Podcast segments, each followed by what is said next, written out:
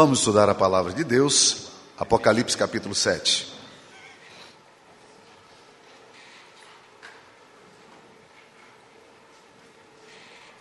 Apocalipse capítulo 7, todo o capítulo.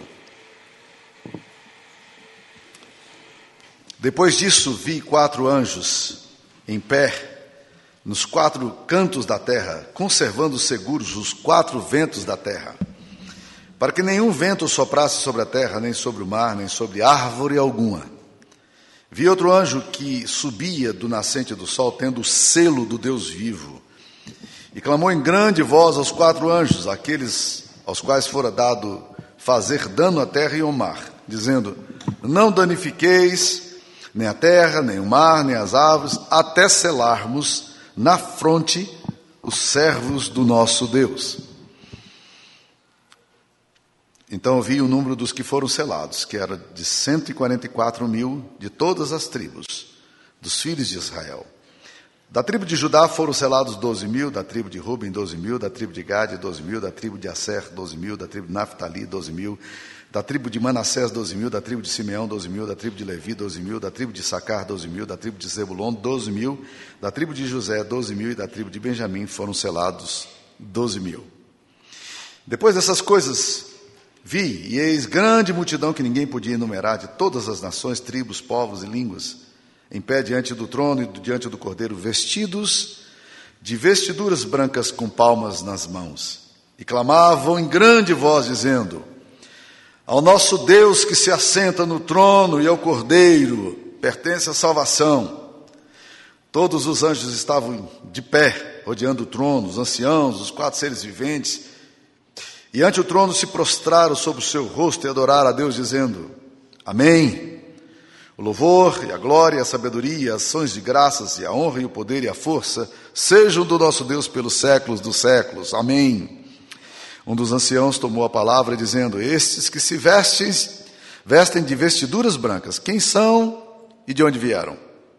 Respondi-lhe: Meu senhor, tu sabes. Ele então me disse: são esses os que vêm da grande tribulação, lavaram suas vestiduras e as alvejaram no sangue do Cordeiro. Razão porque se acham diante do trono de Deus e o servem de dia e de noite no seu santuário. E aquele que se assenta no trono estenderá sobre eles o seu tabernáculo. Jamais terão fome, nunca mais terão sede, não cairá sobre eles o sol, nem ardor algum, pois o Cordeiro que se encontra no meio do trono os apacentará e os guiará para as fontes da água da vida. E Deus lhes enxugará dos olhos toda lágrima. Que visão maravilhosa. Que coisa tremenda. Vamos tentar entender esse texto aqui, vamos caminhar um pouquinho nele. Esse texto começa, meus queridos irmãos, com uma pausa entre o sexto e o sétimo selo, que foi aberto por Jesus lá em Apocalipse 5. E agora, nesse exato momento do capítulo 7, há uma pausa para silêncio.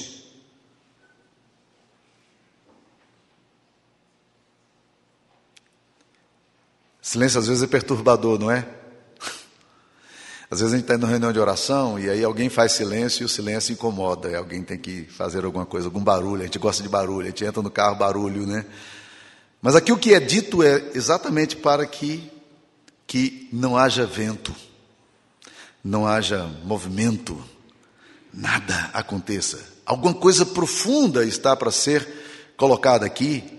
E a ordem que é dada nesse texto, no capítulo 7, versículo 1, é que os quatro anjos, que têm os quatro ventos da terra, eles eh, segurassem esses quatro ventos e não deixassem que, venta se, eh, que o vento se movesse. Para não danificar nada, para não estragar nada, para não fazer nada, nenhum barulho, nenhum som, é hora de silêncio. Por quê? Porque alguma coisa muito bonita e profunda está para acontecer. E nesse silêncio que é pedido, não só na terra, mas no céu, nesse exato momento do silêncio, uma coisa fantástica acontece. Que entra um anjo, e esse anjo ele está trazendo nas mãos o selo. Ele está trazendo o selo que tem que ser colocado na fronte dos servos de Deus. Todos serão selados. A gente fala muito dos selos ou da marca do diabo, e é impressionante a quantidade de literatura complicada que é escrita sobre a marca da besta. Como a marca da besta é tão conhecida, mas e a marca do, do cordeiro? Acho que a marca do cordeiro é mais importante que a marca da besta. Mas quando você vai para Apocalipse 13, que fala das duas bestas, né? Fala dos sinais, fala do número 666, que a gente quer trabalhar um pouquinho lá na frente, né? Mas é interessante a gente perceber nesse momento que, na verdade, a ênfase aqui agora não está na marca da besta, mas está na marca do cordeiro. E é aqui que converge, é aqui que interessa para nós. É se nós somos marcados ou não por esse cordeiro. Se a marca de Cristo está sobre nós ou não está sobre nós. Esse é o ponto fundamental. Só adiantando um pouco do conteúdo da marca da besta, muitas pessoas ficam muito preocupadas. E aí, mais uma vez, as literaturas das teorias conspiratórias são imensas. As pessoas escrevem coisas tremendas. Existem crentes que apavorados com a possibilidade de um dia algum chip foi implantado na pele e aí agora vai implantar a pele, eu sou do diabo. Por quê? Porque se implantar um chip na testa na fronte. Ou então, se implantar o chifre na mão, aí, meu filho, você já é do, do cão mesmo, não tem chance nenhuma. E eu não vou deixar esse chifre nunca entrar em mim. Eu gosto muito da linha de pensamento do Jack Ellul, é, reformado francês, e eu vou por essa linha também, que ele diz o seguinte: para que serve a sua mente, para que serve as suas mãos? É isso que nós precisamos entender. É que a marca da besta é o que o diabo coloca na mente da gente de tal forma que a nossa cosmovisão, a visão de mundo que a gente tem, a visão de valores que a gente tem, a visão de princípios que a gente tem, é tudo servido para o reino das trevas. Então, se você é um jurista, você coloca a visão do diabo na, na sua mente e você decide dessa forma. Se você é um professor, a marca da besta coordena a sua mente e você coloca a sua mente a serviço do reino. Se você é um artista, você coloca a sua mente a serviço do reino das trevas. Se você é um, professor, um, um, um profissional liberal, você coloca isso a serviço das trevas. Então não interessa, meu querido irmão, não é questão de chip aqui que vai mudar aquilo que você é. Se colocar um chip lá no futuro, para mim, e eu acho que vai acontecer isso, porque as pessoas velhas daqui a um tempo vão ter chipzinho, né? Porque, porque as pessoas querem saber como é que está o pai, a mãe na casa, se está longe, se tem algum problema, né? A gente não faz com chip, mas a gente está fazendo isso já com algumas pessoas, né? Que a gente coloca assim alguma coisa para se acontecer algum problema, tá ali a marca, né? Meu, o meu netinho tem lá um chipzinho no pé, não é bem um chip não, viu gente? Mas está um negocinho lá, um sensorzinho que se ele chora de madrugada, né? A gente lá no quarto sabe que ele chorou e a gente vai ver o que está acontecendo, né? Mas, meus queridos irmãos, o que determina não é um chip que se coloca em você, o que se determina é a sua mente, a marca que tem na tua cabeça, meu irmão. O seu intelecto é usado para quê? A sua inteligência é usada para quê? A sua arte, você que é artista aí, músico, você que é trabalha na área de pintura ou qualquer área que seja, para que, que, você, que, que você usa toda a inteligência que Deus te deu, a, a habilidade que você é as suas mãos, a mesma coisa. Como é que você pode ter um chip na cabeça e usar a mente sua para a glória de Deus e usar as suas mãos para a glória de Deus e você ser do diabo? É ruim, hein? Não. Agora você não precisa ter chip, meu querido irmão, para ser do diabo, não. E usar a sua mente e sua mão para destituir a glória de Deus e para deixar de, de marcar uma sociedade com a graça que Deus tem dado para você, da sua inteligência, da sua competência, das suas habilidades, dos seus dons. Então essa teoria conspiratória aí, a gente fica muito perdido com esses negócios. Bota, começa a colocar a sua cabeça a serviço do reino. Você vai ver como é que a marca da, do cordeiro vai estar sobre você. Coloque a sua mão a serviço do reino. Use as suas mãos para a glória de Deus. E você vai ver como a marca do cordeiro é que vai estar determinando você. E não tem chip que vai fazer com que você seja do diabo por causa disso. Né? Então tome cuidado com isso. Tem muita gente se vendendo aí, sem chip nenhum, para o diabo. Tem gente aí colocando todo, toda sua inteligência para o reino das trevas, ou para o império das trevas, se preferirem. Né? Use para a glória de Deus. Mas nesse caso aqui, meus queridos irmãos, a ênfase não é a marca da besta. A ênfase aqui é a marca do cordeiro. Esse ponto é que interessa. E é interessante porque a marca do cordeiro ela vai aparecer em alguns lugares. Por exemplo, você vai ler aqui no capítulo 7, é que ele vem, a, o pedido do silêncio para que os ventos sejam seguros pelos anjos. Essa ordem é dada para quê? Até, olha aí no versículo 4, 7, versículo 3. Até selarmos na fronte os servos do nosso Deus, até nós marcarmos esse povo de Deus. Vai aparecer na mesma, a mesma ideia no capítulo 9, versículo 4, e vai aparecer lá em Apocalipse 13 também. E foi, Apocalipse 9, 4, e foi lhes dado, dito que não causasse dano à erva da terra, nem a qualquer coisa verde, nem a árvore alguma, e tão somente aos homens que não têm o selo de Deus sobre a fronte. Ponto aqui, meus queridos irmãos, é nós temos ou não temos o selo de Deus na nossa fronte? Nós temos ou não temos a marca do cordeiro? E esse momento do céu, essa abertura do selo, ele é tão fantástica exatamente por isso. Porque a, coisa mais bela, uma coisa mais profunda e que exige de nós um silêncio, uma pausa, uma reflexão profunda é a compreensão de que há uma marca profunda que precisa ser feita em nós. É a marca do cordeiro. É isso que interessa. Esse é o ponto central desse texto aqui. E aí, meus queridos irmãos, diz a Bíblia que foram selados 144 mil. Aí você fala assim, bem, será que eu estou dentro de 144 mil não estou? Deixa eu tentar explicar isso aqui, meus queridos irmãos. Vamos lá devagarzinho. Né? Os testemunhos de Jeová, quando surgiram, testemunhos de Jeová são considerados por nós uma das seitas contemporâneas. Ah, os testemunhos de Jeová, eles eh, receberam revelação que foi dada a Russell, e eles diz que viram as placas, encontrou com o anjo Morrone, e aí a, a segunda revelação, além da Bíblia, para eles é o livro dos Mormons, que é o livro que orienta o pensamento deles. E que então ele recebeu a, a ordem, a indicação do anjo de que Deus tinha 144 mil no mundo para poder é, selar, e eram os Mormons.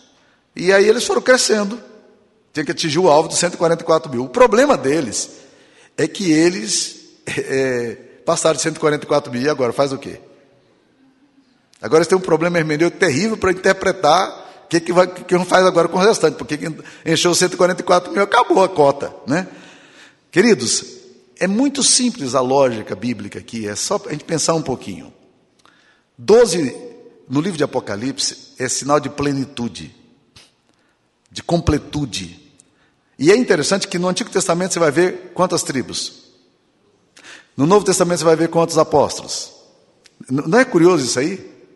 O que na verdade nós temos aqui é uma multiplicação de 12 por 12. Se você que é bom de geografia, pode calcular aí. Não fica difícil. É, é uma multiplicação de 12 por 12. É 144 mil, é o número da totalidade dos remidos do Senhor, daqueles que têm a marca. E aí você tem o quê? O número 12, que representa a igreja do Antigo Testamento, do Novo Testamento. Simples. Simples. Lembre-se o seguinte: quando João escreveu isso, ele estava na ilha de Patmos exilado. Ele tinha que usar de, alguns, de algumas simbologias para que os romanos que o prenderam ali na ilha de Patmos, como exilado político, não, não rasgassem os textos que ele estava escrevendo nas igrejas. Então ele usou uma linguagem que era conhecida por quem recebia mas não era conhecido pelos censores. Então a censura, é, se descobrisse que ele estava falando contra o Império Romano, como de fato ele vai falar, no capítulo 17, 18, sobre a grande Babilônia, que não tem nada a ver com a Babilônia, tem a ver com Roma, se eles descobrissem aquela, aquela linguagem, eles largavam os textos e jogavam fora. Então, essa era uma forma sutil e inteligente de, de comunicar as verdades de Deus. E João está tendo essa revelação e está comunicando isso a igreja de Cristo para ela entender o que está acontecendo. A igreja, na totalidade do Antigo e do Novo Testamento, agora se reúne para receber a marca, porque sem a marca do cordeiro não vai adiantar. Aí pode surgir um problema hermenêutico, de interpretação. Como é que os cristãos do Antigo Testamento eram salvos? Muitas pessoas perguntam: como é que eles eram salvos? Porque nós somos salvos, no, segundo o Novo Testamento, segundo o Evangelho, e nós cremos nisso, nós somos salvos pela obra de Cristo na cruz. Nós somos salvos pelo sangue de Cristo que foi derramado por nós. Nós somos salvos pelo sacrifício do Cordeiro de Deus que tira o pecado do mundo. Salvação no Novo Testamento não é uma questão de mérito nem conquista pessoal. Não depende da bondade da pessoa, nem das boas obras que ela faz, embora as boas obras e a bondade seja uma das expressões lúcidas de gente que ama Deus. Mas a salvação no Novo Testamento é exclusivamente uma obra da graça de Deus. E graça significa não é alguma coisa que você merece. Graça é dom. Graça é um favor não merecido. Graça é algo que você não tem, mas que Deus dá a você, que é a salvação. A salvação é graça. Pois bem, no Antigo Testamento, então, como é que as pessoas eram salvas? Já que o sacrifício de Cristo não tinha acontecido. Essa explicação é simples, mas a gente precisa entendê-la na transhistória. Porque Apocalipse 13 e 1 de Pedro vai falar de uma coisa interessante que muita gente, muitas vezes a gente não considera. Apocalipse 13, 8 fala que Jesus é o Cordeiro de Deus que foi morto antes da fundação do mundo. Ele foi morto antes da fundação do mundo. Nos planos eternos de Deus, o pacto da redenção foi assinado entre o Pai, Filho e Espírito Santo na eternidade. Jesus, a morte de Cristo, ela se historiciza, ela se torna histórica. Há cerca de dois mil anos atrás, ele morreu pelos nossos pecados naquela cruz. Esse é um fato histórico. Mas há um fato que transcende a história, que é o fato de que o Cordeiro de Deus, ele sempre, sempre na eternidade, desde o pacto da redenção, ele foi assinado entre o Pai, Filho e Espírito Santo para garantir a nossa salvação. Por que, que os antigos, as pessoas do Antigo Testamento faziam sacrifícios? Eles não entendiam completamente toda a revelação, mas eles entendiam o seguinte: nós precisamos de uma expiação. Alguém precisa assumir o nosso lugar. Então eles pegavam as ovelhas, os cordeiros, os bois, as pombinhas, se eram mais pobres, e sacrificavam isso no altar do Deus, derramando sangue, que era para expiar o pecado. Tudo certo. Eles entendiam que era isso, mas o, o autor da carta aos Hebreus fala que sangue de bodes e de bois jamais pode é, remir os nossos pecados. Então o que aconteceu? Todos aqueles sangue que era derramado no Antigo Testamento, eles apontavam para Cristo Jesus. Era uma forma de Deus ir preparando um povo para receber a revelação plena dele que se daria em Cristo Jesus. Então o que aconteceu? Essas pessoas que pela fé faziam esses sacrifícios, eles estavam, na verdade, recebendo os benefícios da cruz de Cristo, que historicamente ainda não tinha acontecido, mas nos planos eternos de Deus sim. Então, meus queridos irmãos, o que nós temos aqui é totalidade. Fica mais fácil a gente entender assim. Não precisamos alegorizar, não, é só usar um pouco a lógica para a gente poder entender o que o texto está falando. Bem, meus queridos irmãos, quando isso acontece, e para desfazer qualquer conceito aqui dos testemunhos de Jeová, né, que diz que eram 144 mil e que agora eles têm problema para resolver, no versículo 9 vai falar: Depois dessas coisas eu vi, e eis grande multidão que ninguém podia enumerar, de todas as tribos, nações, povos, línguas, em pé diante do trono e diante do cordeiro, vestidos de vestiduras brancas com palmas nas mãos, e clamavam em grande voz, um louvorzão, né, dizendo ao nosso Deus que se assenta no trono e o Cordeiro pertence à salvação. Agora nós estamos falando de milhões de pessoas. Nós estamos falando de um número, de uma quantidade inumerável de pessoas. Que junto com a igreja simbólica do Antigo Testamento e do Novo Testamento, que compõe 144 mil, agora se unem nesse grande louvor ao Senhor e ao Cordeiro de Deus que foi morto. As pessoas agora, quando recebem essa marca, elas têm uma única disposição. Elas querem glorificar a Deus. E elas glorificam a Deus. E elas estão aqui em pé diante do trono de Deus. E elas estão glorificando a Deus. E é interessante quando você vai para o versículo 13, que fala: Um dos anciãos tomou a palavra dizendo: Estes que se vestem de vestiduras brancas, quem são e de onde vieram? Milhões de pessoas reunidas. Quem, quem são, como é que essas pessoas podem estar aqui diante do trono? Respondi-lhe, meu senhor, tu sabe. É interessante que João não se atreve a dar a resposta.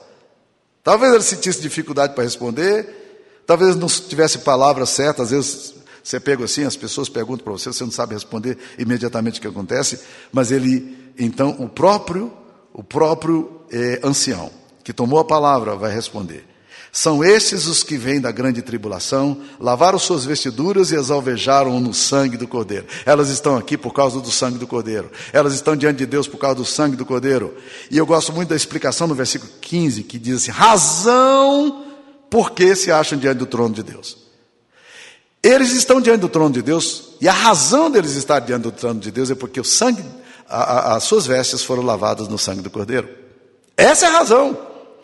E aqui, meus queridos irmãos, é um contraponto interessante. Se você ler no capítulo 6, versículo, versículo 15, você vai ver que os reis da terra, os grandes e os comandantes, os ricos e os poderosos, todo escravo e todo livre, se esconderam nas cavernas e nos penhascos dos montes, disseram aos montes e aos outeiros: Caí sobre nós, escondei-nos. Escondei-nos de quê? Olha, olha o versículo 16, como é que vai falar? Escondei-nos da face daquele que se assenta no trono e da ira do cordeiro. Eles não querem ver o que? A face de Deus, eles preferem morrer. Há um contraponto interessante aqui, um contraste lindíssimo aqui, que há uma multidão aqui com palmas nas mãos, vestidos de vestiduras brancas, clamando ao cordeiro, e eles estão diante de Deus, regozijando-se na presença de Deus. Eles estão glorificando a Deus, e há um grupo que está dizendo: Eu não quero ver a face de Deus a face de Deus, olhar para Deus, para quem Deus é, me assusta. E eles pedem, montes caiam sobre nós. Eles anseiam pela morte, eles não têm medo de morrer, não. Eles têm medo, sabe de quê? De olhar a face de Deus. Que contraste tremendo que nós temos aqui nesse texto, de um grupo que está assustado com a possibilidade de ter que encarar a glória de Deus, e de um grupo que está regozijando-se de estar diante do trono do Cordeiro em pé. Estão firmes. Eles estão cheios de alegria. Não há nenhum medo de estar diante do Senhor. Há muito regozijo, há muito louvor. Esse é o lugar maravilhoso, essa glória maravilhosa de estar ali diante de Deus. E isso, meus queridos irmãos, tem que ser alguma coisa que a gente precisa lembrar. Agora, quem é que pode estar diante do trono do Cordeiro em pé? Quem é que pode estar diante daquele que se assenta no trono em pé? Tem dois grupos aqui que pode estar. Primeiro, pessoas de todas as tribos, povos, línguas e nações. Ou seja, a salvação transcende culturas, transcende nacionalidades, transcende regionalismo. A salvação é para todos aqueles que de alguma forma são lavados pelo sangue do Cordeiro. Então, o segundo ponto é exatamente esse. Quem é que pode estar? povos de todas as tribos, nações, pessoas de todas as et, et, et, etnias podem estar diante do Cordeiro. A, mas eles têm que ter uma marca, uma característica. Eles precisam ser lavados pelo sangue do Cordeiro. Eles precisam alvejar as suas vestiduras no sangue do Cordeiro. Eles precisam ser purificados pelo sangue do Cordeiro. O que gera autoridade, o que gera segurança, é o fato de que nós somos marcados pelo sangue do Cordeiro. Você é marcado pelo sangue do Cordeiro?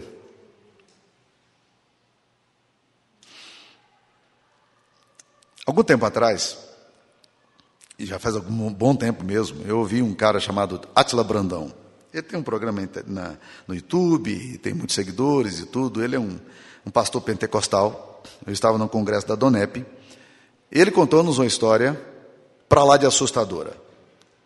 E, e ele disse o seguinte: que ele era assessor é, político de Antônio Carlos Magalhães, e, e eles estavam muito envolvidos em todos os aspectos, com muita coisa de feitiçaria, de bruxaria, de envolvimento satânico, de coisas assim terríveis. E ele, então, um dia estava numa sessão é, de macumba e aí veio uma, uma palavra de uma entidade dizendo que ele, ele, ele tinha um dom de mediunidade e que ele tinha capacidade de ser pai de santo, que ele deveria se consagrar a isso. E ele achou interessante esse negócio. E ele então resolveu enveredar-se por esse mundo e se tornar um pai de santo. E ele começou o ritual. Ele disse que os rituais eram bem agressivos. Dentre eles, é, eles tinham determinados ritu, ritos nos quais eles precisavam matar galinhas e, e, beber sangue de animais e assim por diante, né? ah, eles iam para cemitérios, faziam é, é, ritos malignos ali ao, ao redor dos túmulos e, para se tornar pai de santo, precisava de mais duas coisas, uma delas ele fez, outra não. É, que precisava também comer carne de pessoas mortas. E havia um, uma, pessoas no, no cemitério que falavam onde é que estavam as covas novas, era um coveiro que recebia suborno, e eles entravam lá e pegavam a carne, tiravam um pedaço do morto recente e, e comiam. Negócio assustador. Ele disse que só não conseguiu ser homossexual, porque precisava também ser homossexual, prático homossexual. E ele acabou saindo, o evangelho alcançou, a graça de Deus alcançou. Mas ele disse que um dia, uma coisa que provocou profundamente nele uma uma necessidade de mudança na alma dele. Foi um dia que eles foram visitar o cemitério, num desses rituais de comer carne de pessoas mortas, e que quando eles chegaram no túmulo, o guia espiritual deles, a entidade maligna, disse: Nesse corpo aqui não pode tocar, porque esse corpo aqui não é nosso, não. Esse corpo aqui é do maligno. Ele disse que se assustou com isso, porque aquele, aquele corpo era de um crente. E o diabo nem no corpo do crente ele podia tocar. Não é assustador, impressionante isso aí, tá? Não é impressionante isso aí? Nós estamos falando aqui, gente, de marcas. Você pode colocar a sua mente e o seu corpo, a sua mão a serviço das trevas. Essa é a marca da besta. Mas tem uma marca que você precisa. E você precisa ser selado com ela. Essa é a marca do cordeiro. Que tem que ser colocado sobre você. Tem que selar você. Só a marca do Cordeiro, só o sangue do Cordeiro, que é derramado sobre nós, nos purifica de todo o pecado. Só dessa forma nós poderemos comparecer diante da glória de Deus e estar em pé no dia do juízo, sem nenhum medo, mas glorificando a Deus. Só a marca do Cordeiro pode nos fazer intrépidos e ousados para chegarmos diante de Deus, porque do outro lado, aqueles que não têm a marca do Cordeiro vão estar temendo a face do Cordeiro, estarão temendo a, a face do, daquele que se assenta no trono e a ira do cordeiro. Nós não tememos a ira do cordeiro. Sabe por quê? Porque o cordeiro de Deus que tira o pecado do mundo, Deus já se irou contra ele. Ele morreu na cruz e todo o pecado meu foi colocado no cordeiro. Naquela, naquela morte eu estava lá. Nós fomos crucificados com ele. Nós fomos sepultados na morte. Ali nós morremos com Cristo. Ali Cristo nos restaurou e nos ressuscitou. E que coisa maravilhosa poder saber, eu tenho a marca do Cordeiro. Eu tenho encontrado muitas pessoas com muito medo do diabo, principalmente pessoas que são novas na fé, inseguras. O que, que o diabo pode fazer com elas? E às vezes se sentem ameaçadas e se sentem inseguras, às vezes têm sonhos, pesadelos, essas coisas todas. E eu digo para elas: olha, vocês precisam tomar posse da, da obra de Cristo para vocês, tá? Satanás, a gente enfrenta com resistência. O apóstolo Pedro fala: resistir ao diabo e ele fugirá de vós. Resistência. É simplesmente com o nome de Cristo dizer: sai daqui. Esse lugar não te pertence, a nossa vida não é nossa, não, não é nossa, ela é de Cristo e você não tem nenhum direito sobre as nossas vidas.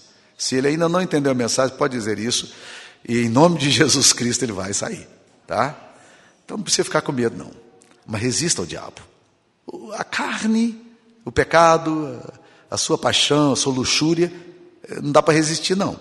Não é essa a recomendação que a Bíblia diz. A Bíblia não diz resistir às paixões da mocidade. Não. O que, que a Bíblia fala sobre paixão de mocidade?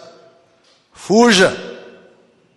Fuja. Quando, quando você começar a ver que a sua carne está começando a tremer demais para o lado do pecado, da luxúria, do adultério, da fornicação, você foge, meu irmão, minha irmã. Porque da carne você não, você não resiste, não. Do, o diabo você tem que resistir. A carne você foge. Então, é, os mandamentos são diferentes. Mas o ponto para nós aqui é o seguinte: é que a Bíblia diz que esse cordeiro vai apacentar aqueles que se encontram no trono e vai guiá-los às fontes das águas da vida, e Deus lhe enxugará toda lágrima. É a presença de Cristo que nos restaura, que nos conforta, e isso já começa hoje.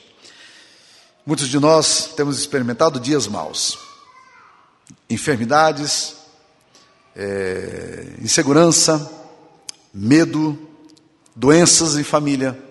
Né? Mas uma coisa é linda, é que a obra de Cristo que vai se completar no céu, ela começa hoje, porque a graça de Cristo já começa a tirar de nós as, as lágrimas, nos dá, nos conforto, nos educar, nos consolar e nos abençoar. Que essa palavra de Deus possa entrar no nosso coração, nós sejamos, eh, nós cresçamos na graça de Deus, segundo as Escrituras Sagradas nos ensinam. Vamos orar. Senhor, que o silêncio dos céus, para uma obra tão maravilhosa, que é a marca na fronte daqueles que têm o Cordeiro de Deus, que esse silêncio do céu também misteriosamente nos alcance aqui nessa manhã.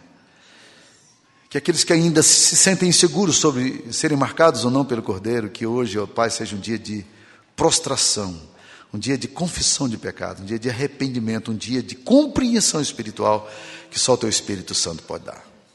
Aqueles, ó Deus querido, que já entendem isso, que o Senhor lhes dê a segurança dos céus, para a glória do Teu nome em Cristo Jesus. Amém, Senhor.